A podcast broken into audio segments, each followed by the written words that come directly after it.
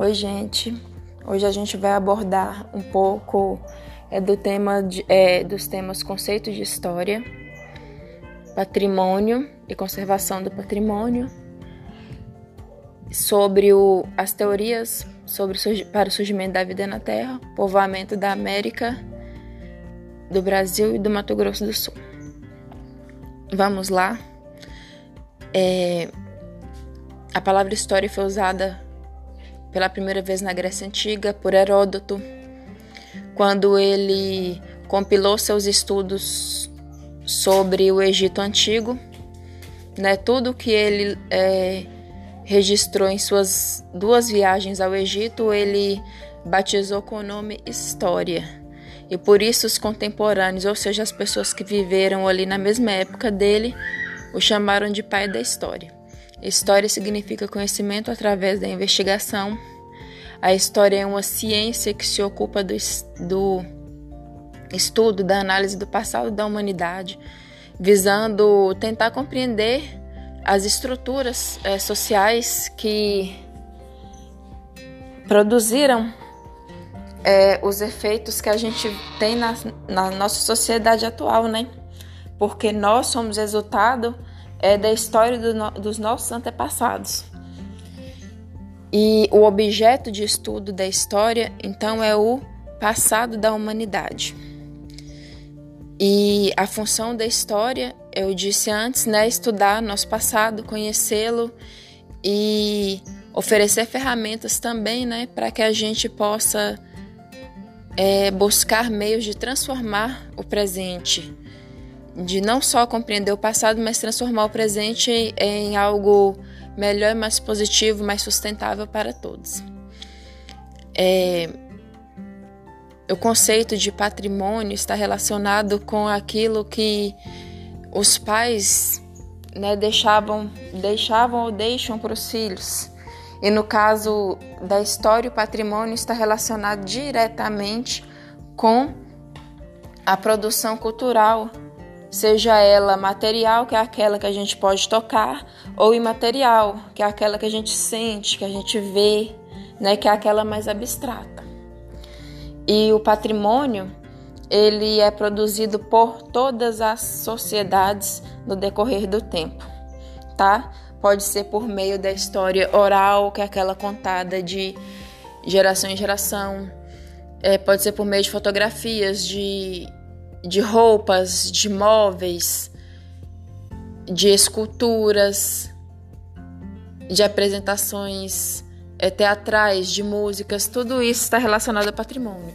E a conservação deste patrimônio no Brasil é feita pelo IFAM, que é o Instituto Nacional de Preservação é, do Patrimônio Histórico. E é, em cada estado tem uma representação do IFAM que cuida é, de, da manutenção e da preservação das diversas formas de patrimônio. E isso aí surgiu lá durante o governo de Getúlio Vargas, no Estado Novo. É muito importante a gente fazer a manutenção, a preservação né, do patrimônio histórico da nossa cidade, do nosso, do nosso país, porque este patrimônio vai servir para, para que as próximas gerações possam conhecer é, como que a gente vivia, o que, que a gente produziu no aspecto no âmbito cultural. Sobre o, o povoamento da o surgimento da vida na Terra, vamos abordar a teoria criacionista, que é aquela ensinada pela igreja, que diz que Deus criou o mundo e todas as formas de vida que nele existem. Já a teoria evolucionista surgiu no século XIX com Charles Darwin e diz que o mundo surgiu é, através de sucessivas é, de sucessivos processos de evolução derivados do Big Bang, que aconteceu há milhões e milhões de anos, e que nós somos resultado disso, tendo como ancestral comum, tendo um ancestral comum com os primatas. E num dado momento da história, os primatas continuaram sendo primatas e nós fomos evoluindo do Australopiteco, todas as fases do gênero Homo até chegar no Homo sapiens sapiens que somos nós. O povoamento do mundo é, começou lá na África, tá? É, é, na região é, das savanas da África. E de lá se expandiu pelo Oriente Médio, pela Europa e é tudo isso via terra, tá? Depois é vieram as tem as teorias das do povoamento da Austrália e é, do continente americano que deu-se por meio de navegação. Disse que nossos ancestrais é, fizeram rotas marítimas para chegar é, atravessando os continentes por meio os continentes não os oceanos né por meio de embarcações muito rudimentares e chegaram à América. E, e também é, ao continente da Oceania hoje chamado de Austrália esse, essa é a, essas são as teorias das rotas marítimas. E existe também a teoria do Estreito de Bering, que diz que lá no extremo norte do mundo, numa época glacial, o estreito, que é uma passagem entre a Europa e a América, congelou e nossos ancestrais puderam passar por esse estreito criou uma ponte, né? Então eles vieram caminhando de lá é, da Europa e da região, de toda a região que havia habitado anteriormente, foram de, é, de pouco a pouco se espalhando pela América. Existem várias teorias que dizem que a mais recente que nossos ancestrais habitam a América há cerca de mais de 200 mil anos mas a mais conhecida é a de Nied Guidon, que afirma que o homem chegou na América há cerca de mais ou menos é, cerca de 50, entre 50 mil e 70 mil anos. É, Walter Neves descobriu lá em Santa Luzia. Walter Neves é um arqueólogo, assim como Nied Guidon, e a arqueologia, assim como a paleografia e a paleontologia, são alguns dos das, são algumas das ciências é, auxiliares da história, que ajudam na construção da escrita histórica. Ele encontrou lá em Santa Luzia, é, Walter Neves encontrou lá em Santa Luzia um fóssil. Santa Luzia é uma cidade é, da região central de Minas Gerais. Ele encontrou lá um fóssil e batizou de Luzia. E esse fóssil tem cerca de 12 mil anos. É uma mulher, né? É, batizada com esse nome em homenagem a, um, a, a, uma música dos Beatles, né, que chama Lucy in the Blue Sky Diamonds. Lucy é dos fósseis mais antigos é, das, dos nossos ancestrais, já encontrados aqui no Brasil. No caso do Mato Grosso do Sul, acredita-se que fora na época do, do Pleistoceno dos períodos entre o período arcaico e o período formativo, onde nossos ancestrais foram aos poucos deixando de produzir, é, de viver é, uma vida de caçadores e coletores e passaram a, a plantar seus próprios alimentos quando eles descobriram a agricultura, quando eles começaram a desenvolver sociedades mais sofisticadas que tinham sistemas de, de, de produção de alimentos sistemas religiosos mais complexos. E acredita-se que tenha, que, a, que tenha sido nessa época, mais ou menos 20 mil anos atrás, que a região do Mato Grosso do Sul é, começou a ser povoada pelos nossos ancestrais.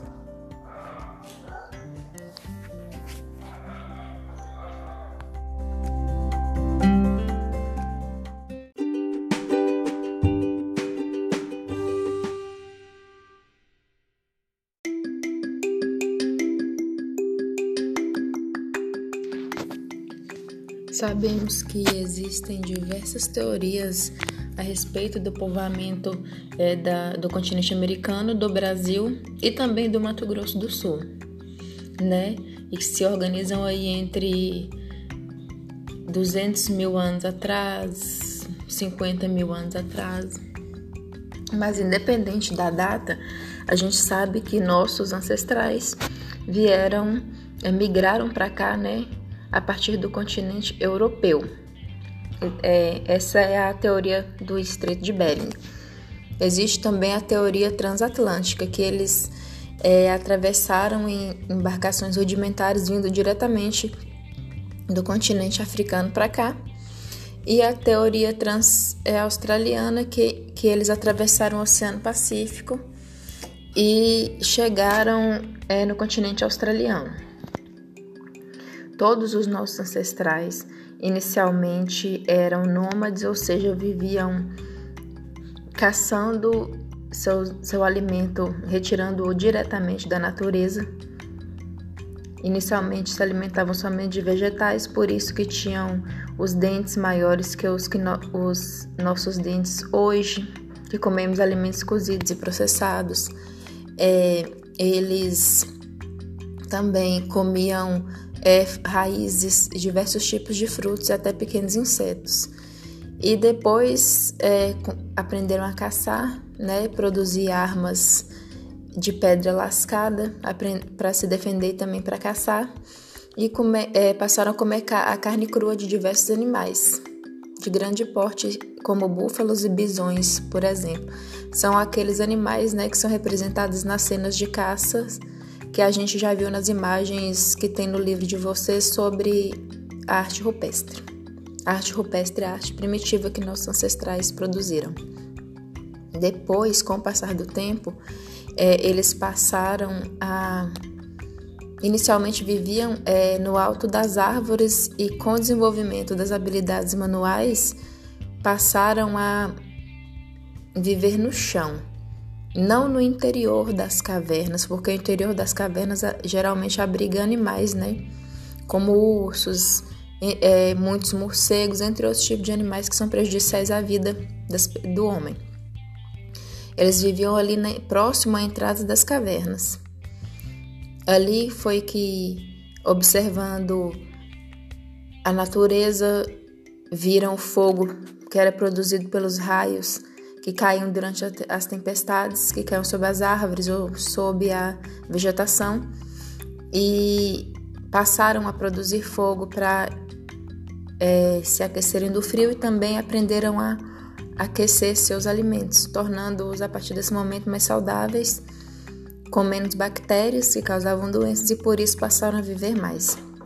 Nossos ancestrais, é, posteriormente, é, aprenderam a agricultura. A invenção da agricultura é atribuída à mulher porque a mulher, dentro da divisão da organização do trabalho da era primitiva, era responsável por cuidar da prole, ou seja, dos filhos, e por buscar sementes e raízes que ficavam ali na região é, mais próxima né, das cavernas. Os homens não, eles adentravam as florestas e, matas densas para retirar de lá a caça. As mulheres não, elas tinham que ir numa região mais próxima porque tinham que estar tá, é, ao mesmo tempo que colhiam frutos e, e, sementes e raízes, elas tinham também que cuidar das crianças. Então não podia ir muito longe. Tinham que estar tá sempre é, de olho, né? Tanto numa coisa quanto na outra, porque tinham que proteger seus filhos. Então, com o passar do tempo, elas passaram a perceber que no caminho que elas faziam e que as sementes iam caindo, é, a decorrência da chuva e do sol, né, nessas sementes faziam com que nascessem plantas que produziam aqueles mesmos alimentos que eles comiam. Então, daí surgiu a agricultura. Com o surgimento da agricultura, nossos ancestrais deixaram de ser nômades e passaram a ser sedentários, como nós somos hoje. O que é sedentário? É que vivem em um mesmo lugar, porque pode tirar dele seu sustento. E as primeiras comunidades sedentárias do mundo surgiram na época do período neolítico, lá no crescente fértil. Crescente por quê? Porque a região é forma, né? É uma lua crescente quando liga determinados pontos dela. Por exemplo, a antiga Mesopotâmia, que hoje é o Iraque, a Pérsia, que hoje é o Irã, e o Egito, que ainda é o Egito, né? e algumas outras regiões do mundo antigo. Quando essas regiões são é, interligadas, formam uma lua crescente, que a gente observa muito ela nas bandeiras de vários países que seguem a religião muçulmana lá do Oriente Médio. É, essas pequenas comunidades é, surgiram e se desenvolveram nas margens dos rios, porque desde o início da humanidade a água é essencial ao desenvolvimento da vida e do ser humano como um todo. E é, aquela região lá era muito seca, né? Então é por isso que foi essencial se manter em regiões próximas aos rios e muitas guerras é, que aconteceram na era antiga entre os povos da antiguidade foram decorrentes de da situação e da necessidade de se estabelecer perto de cursos de água, ou seja, dos rios. Quanto mais água tivessem, melhor, porque a região era desértica, né? Então, é, estar perto dos rios era essencial para a manutenção da vida. E nessa época também lá na Mesopotâmia surgiu a escrita, é a escrita cuneiforme que era feita em tijolos de argila. Foi com essa escrita que surgiu é, o primeiro que foi cunhado, né, gravado, registrado o primeiro código de leis do mundo durante o reinado de Hammurabi lá na Mesopotâmia, é chamado Código de Hammurabi. Foi o primeiro código de leis, era um código assim bem simples, diferentemente do, do código de leis que a gente segue no Brasil, por exemplo. E ele é, era fundamentado na lei de Italião, que diz que é olho por olho, dente por dente, ou seja, que o crime que a pessoa cometeu, ela será punida na mesma medida do que ela fez. E lá naquela região é, também foi que se desenvolveu o comércio né, é, entre os povos antigos.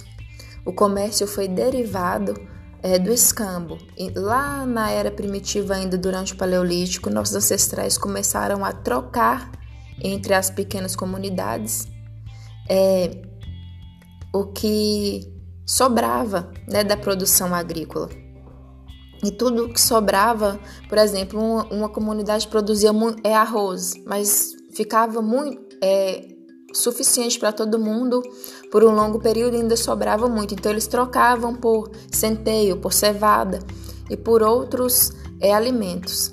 E depois, né, foi entrando no meio disso aí as, o ouro, a prata.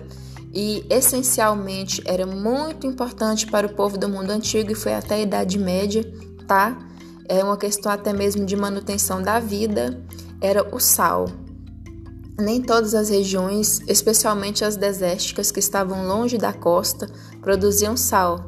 E o sal era essencial para manter os alimentos por longos períodos, né? O alimento, quando salgado, perdia bastante água e era conservado por mais tempo.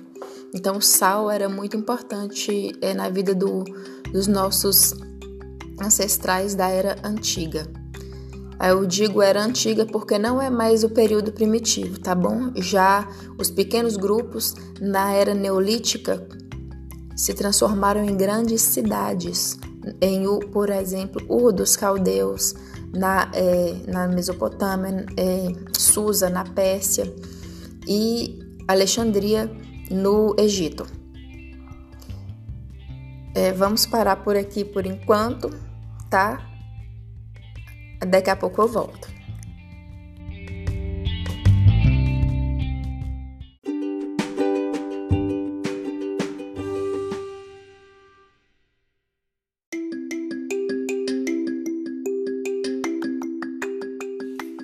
Além de características territoriais relacionadas com, com ter se desenvolvido em regiões desérticas, e próxima a cursos de água, os povos da antiguidade têm principalmente semelhanças religiosas, porque inicialmente todos eles eram politeístas.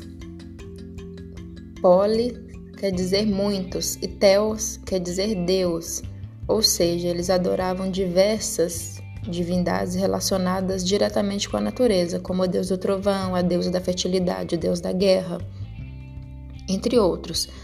É, assim como nossos ancestrais, né, que povoaram a América e, o sul, e a região do Mato Grosso do Sul, como os terênios é, Guarani Kaiowá. Essa religião politeísta, ela ainda hoje, né, é tida como pagã, pois no decorrer do processo histórico, em algumas regiões do mundo, é, surgiram diversos personagens como Jesus e como Maomé, que mudaram o curso da história religiosa de seu, de seu povo.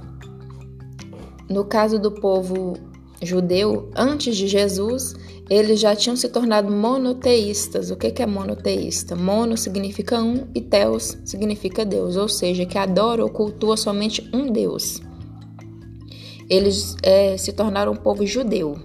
Não eram mais monoteístas, mesmo que no decorrer aí é, da história de quando se tornaram monoteístas.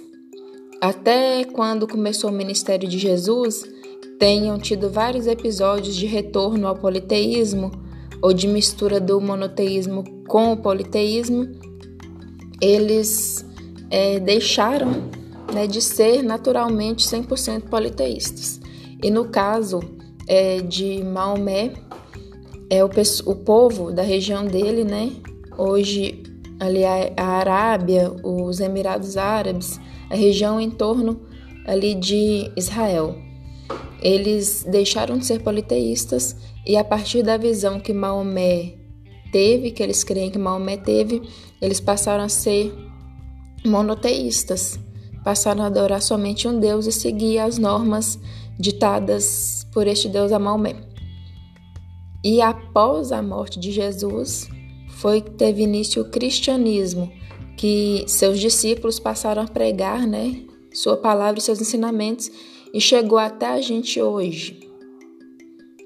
O cristianismo ainda é a religião né, que um pouco à frente do islamismo, da religião muçulmana, tem mais seguidores, mais adeptos no mundo. Vocês podem citar, ai, ah, mas na Igreja Católica tem santos. Santos não são Deus e não são deuses. Santos foram pessoas como nós que deram sua vida pela pregação da fé cristã, da doutrina cristã, né? Lá durante é, a passagem da era antiga, da era ainda do, do cristianismo primitivo para a Idade Média. E a igreja lá na Idade Média começou a canonizar essas pessoas e até hoje ainda canoniza. Elas deram a vida pela igreja, a elas são atribuídas curas e milagres. Então elas foram canonizados e viraram santos e santas da Igreja Católica, não são Deus, ok? Outra característica é que eles faziam comércio entre, entre si. É, e o sal era o produto mais valioso. Lá do Egito vinha papiro, que era um, um tipo de papel que era importante para escrita. Da região ali da Turquia vinha também outro tipo de, de papel que era muito, foi muito importante é, quando a escrita foi difundida entre as cortes da elite da época, que era o povo rico, e existia entre eles os escribas. Os escribas aprendiam hoje algo que na escola tem sido muito desprezado, que é a escrita. Era muito importante ter pessoas que sabiam ler e escrever para contabilizar é, é, a riqueza do reino, né? E possibilitar que o rei controlasse a cobrança dos impostos, para saber quem estava ou não pagando os impostos que existem desde aquela época. E antes da invenção da moeda, os impostos eram pagos em grande parte por meio da produção do que a população camponesa produz, é, produzia no campo.